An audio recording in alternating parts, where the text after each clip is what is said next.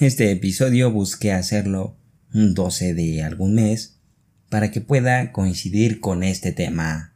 Los 12 principios de la animación nace como un proyecto de investigación para algunos profesores de la escuela, los cuales me pedían que dominara, que conociera dichos principios para poder hacer grandes cosas. Y es esto lo que voy a hacer. Posiblemente la animación no sea de mis mejores fuertes, puesto que se me hizo difícil, se me hizo tedioso y en algunos momentos no diferenciaba estas características, así que el episodio tratará de eso, de explicar a mi manera cómo entiendo estos principios. Si algunos los dominan mejor que yo, me gustaría que me hicieran comentarios acerca de ello, y si les quedó alguna duda, no duden en escribirme. Toda esta información es recabada o es basada en un artículo de la página de Doméstica, la cual es escrita por Vicenzo Lodiagini, y además se recopiló información de tres cuentas de YouTube. Una es Alan Becker Tutorials, Sean Sheehan y el Club de la Animación, en donde cada uno lo representa a su manera. Esta será mi versión después de la intro.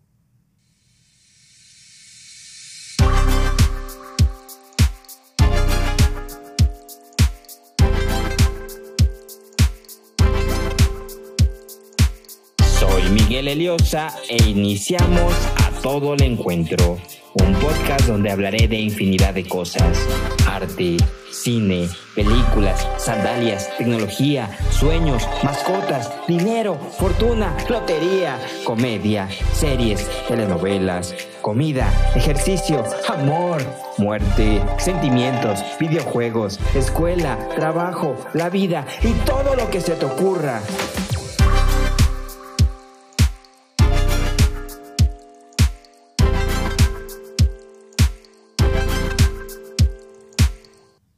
En 1981, los 12 principios fueron recopilados en un, libro titulado Disney Animation The Illusion of Life, el cual es escrito por Ollie Johnson y Frank Thomas, los cuales eran animadores de Disney. Todos estos principios los comenzaré a decir por su nombre en inglés y en español. Si el inglés es un poco difícil de escuchar, Disculpen, aún lo necesito practicar. Número 1. Comprensión y extensión o estirar y encoger, y en su versión en inglés, squash and stretch. Este se trata de dar sensación de peso y volumen a un objeto, la exageración y deformación de un cuerpo flexible, brindando un efecto cómico o dramático, asimilando la velocidad e inercia. Un ejemplo es el bote de una pelota. En pocas palabras, es cuando la, bueno, cae una pelota al suelo y ésta deforma al, al tocar la superficie y vuelve a tomar la forma original cuando bota. Y es este el primer principio. Número 2. Anticipación o anticipation. Esta prevé la acción que ocurrirá de un personaje manteniendo al espectador atento. Normalmente se divide en tres etapas. La anticipación de los movimientos, la acción en sí misma y la reacción o recuperación. Esto es un ejemplo básico cuando lanzas un arco que casi nadie lo hace o cuando lanzas una pelota que es el ejemplo más práctico. La la anticipación de los movimientos sería antes de lanzar, justo cuando te preparas al hacerlo. La acción en sí misma es cuando ya estás lanzando esa pelota o soltando el arco. Y su reacción o recuperación es obviamente cuando regresas tu mano al, a tu cuerpo, bueno, cuando regresas tu mano de haberla lanzado o cuando el arco regresa a su forma original, y ahí entra un poco de squash and stretch, stretch, perdón. Número 3. Puesta en escena o staging. Se presenta una idea claramente entendida. Se desarrolla en torno a las luces, sombras, ambiente, posiciones y expresiones de los personajes. Todos estos conceptos es cuando tú pones un escenario y adjuntas todos los conceptos que habías hecho. Obviamente su nombre lo dice, puesta en escena. Número 4. Animación directa y pose a pose o straight, straight ahead, pose to pose. Esta es realizada mediante movimientos claves presentados en intervalos de tiempo durante la escena, haciendo más difícil la creación de posturas convincentes. Se encuentra la pose a pose y la directa comienza en un primer dibujo, completando cuadro a cuadro hasta finalizar la escena, alcanzando un resultado más fluido y realista.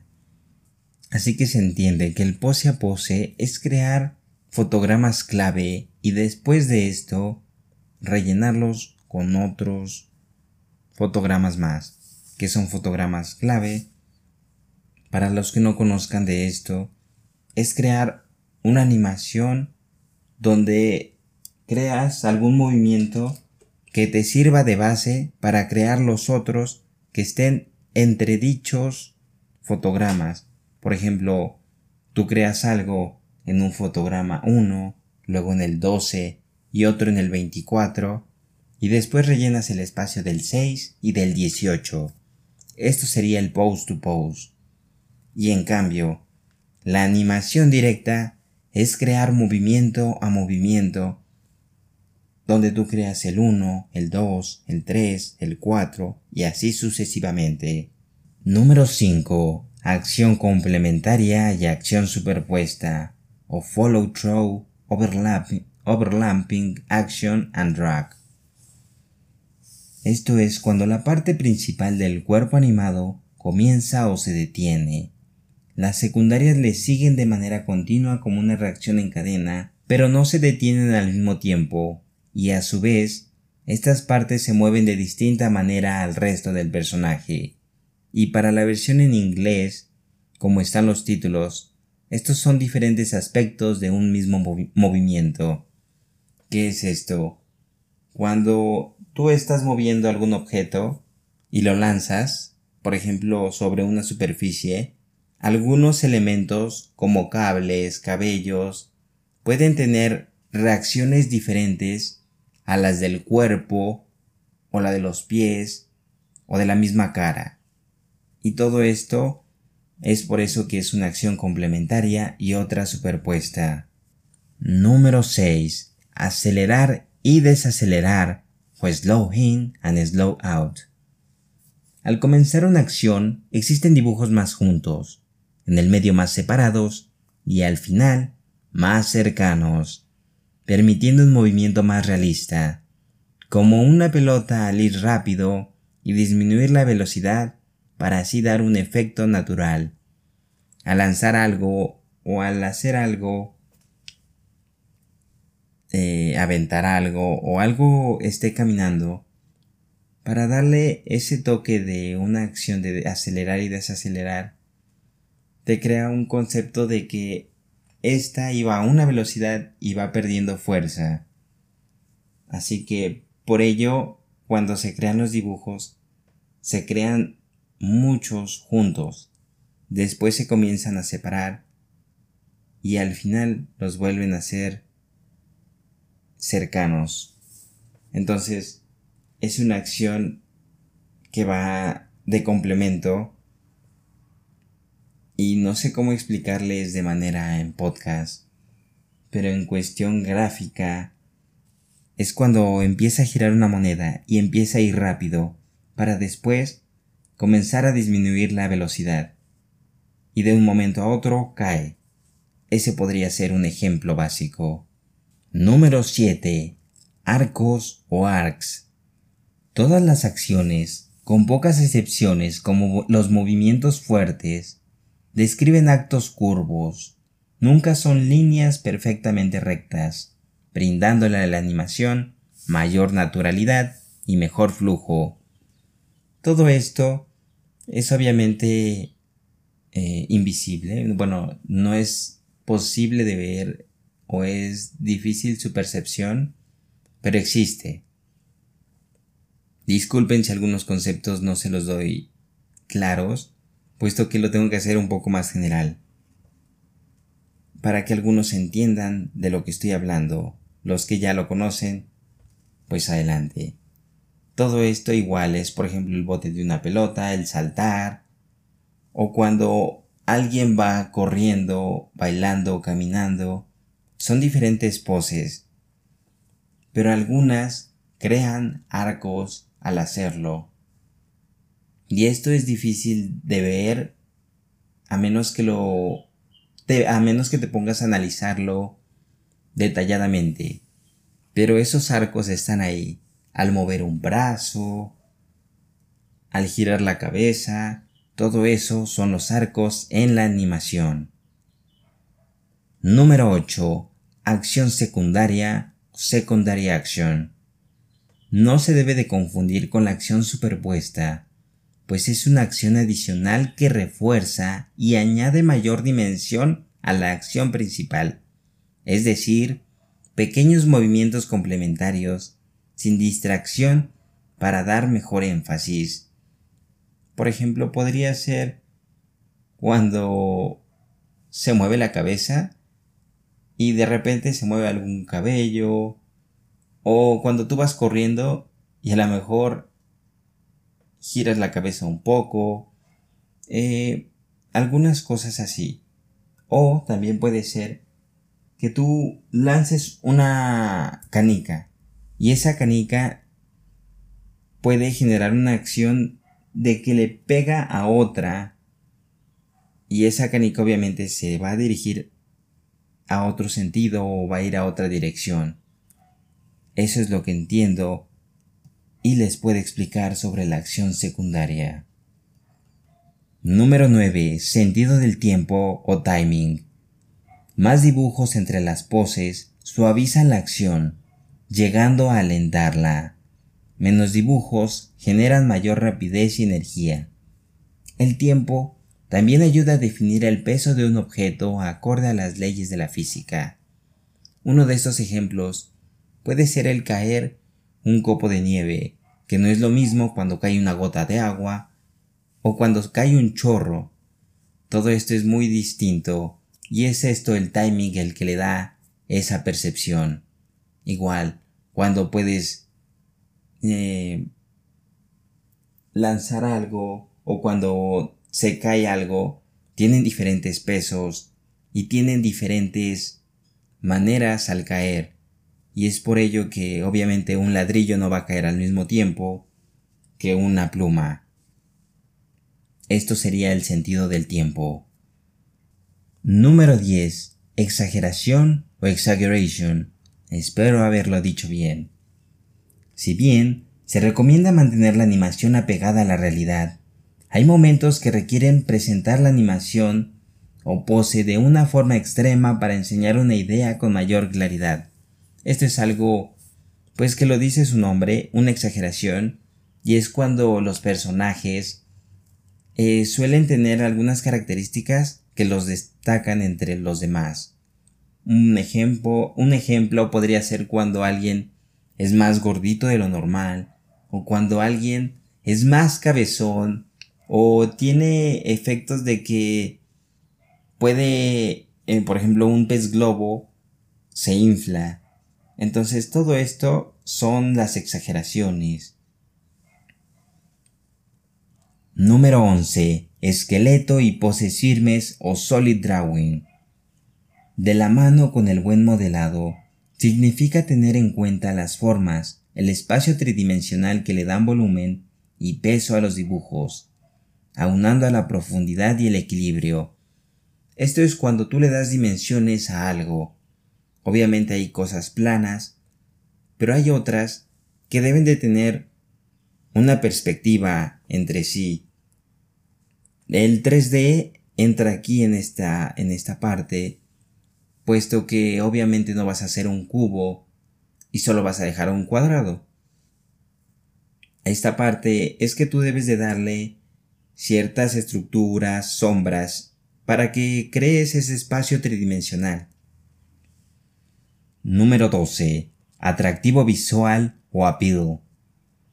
Es la cualidad que permite captar la atención del espectador, ya sea en una pose o acción, y es el carisma que genera una conexión emocional. Este carisma puede ser aumentado si generas un diseño dinámico, y se pueden seguir estas tres instancias. Variedad de formas. Cada objeto debe tener formas diferentes entre sí. Proporciones. Destaca el aumento de algunas características que nos pueden resultar feas y darles un toque de carisma, además de darles una personalidad al objeto, algo similar a la exageración. Ser simples. El, usar muchos detalles suele ser complicado a la hora de animar. Un objeto con detalles básicos y limitados suelen ser mejor opción a la hora de ver y realizar la animación. ¿Qué es esto? Obviamente un atractivo visual es que se vea bien y bonito, que no se vea tosco. Y esto en la animación, la verdad es que cuando comienzas a hacer tus animaciones te cuesta la cuestión de los detalles. Obviamente no vas a crear acciones tan complejas. Hay algunos que lo hacen y lo admiro, puesto que los cabellos los logran animar uno a uno. Y ese es un trabajo bastante difícil, puesto que a mí no se me da ese, esa rama. El atractivo visual consta igual de poner cosas feas, como lo dice, pero tú le creas algo que lo haga ver bien. Un ejemplo puede ser Mike Wazowski, el cual al tener un ojo para algunos puede resultar repulsivo, de miedo o algún otro carácter despectivo. Pero obviamente tú ves la caricatura, bueno, perdón, la animación de Monster Inc. y no te resulta así, sino que te creas esa emoción de que es bello para ti, es atractivo.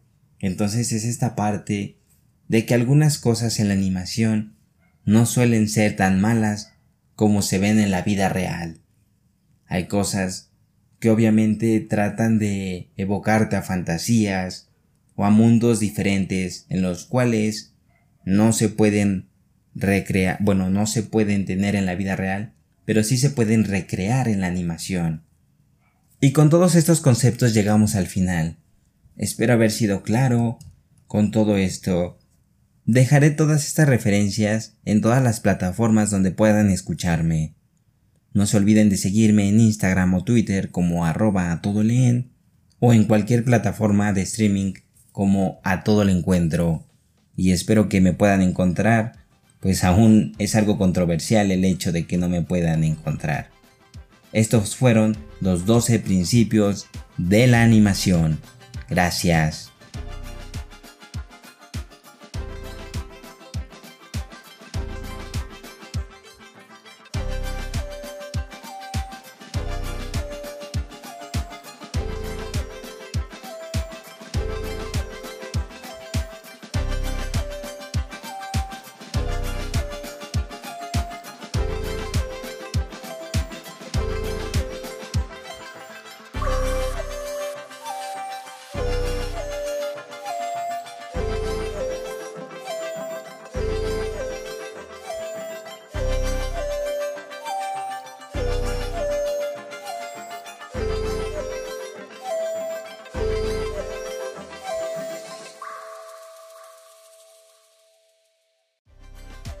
Gracias por escucharnos. Nos vemos la próxima. Esto fue A Todo el Encuentro.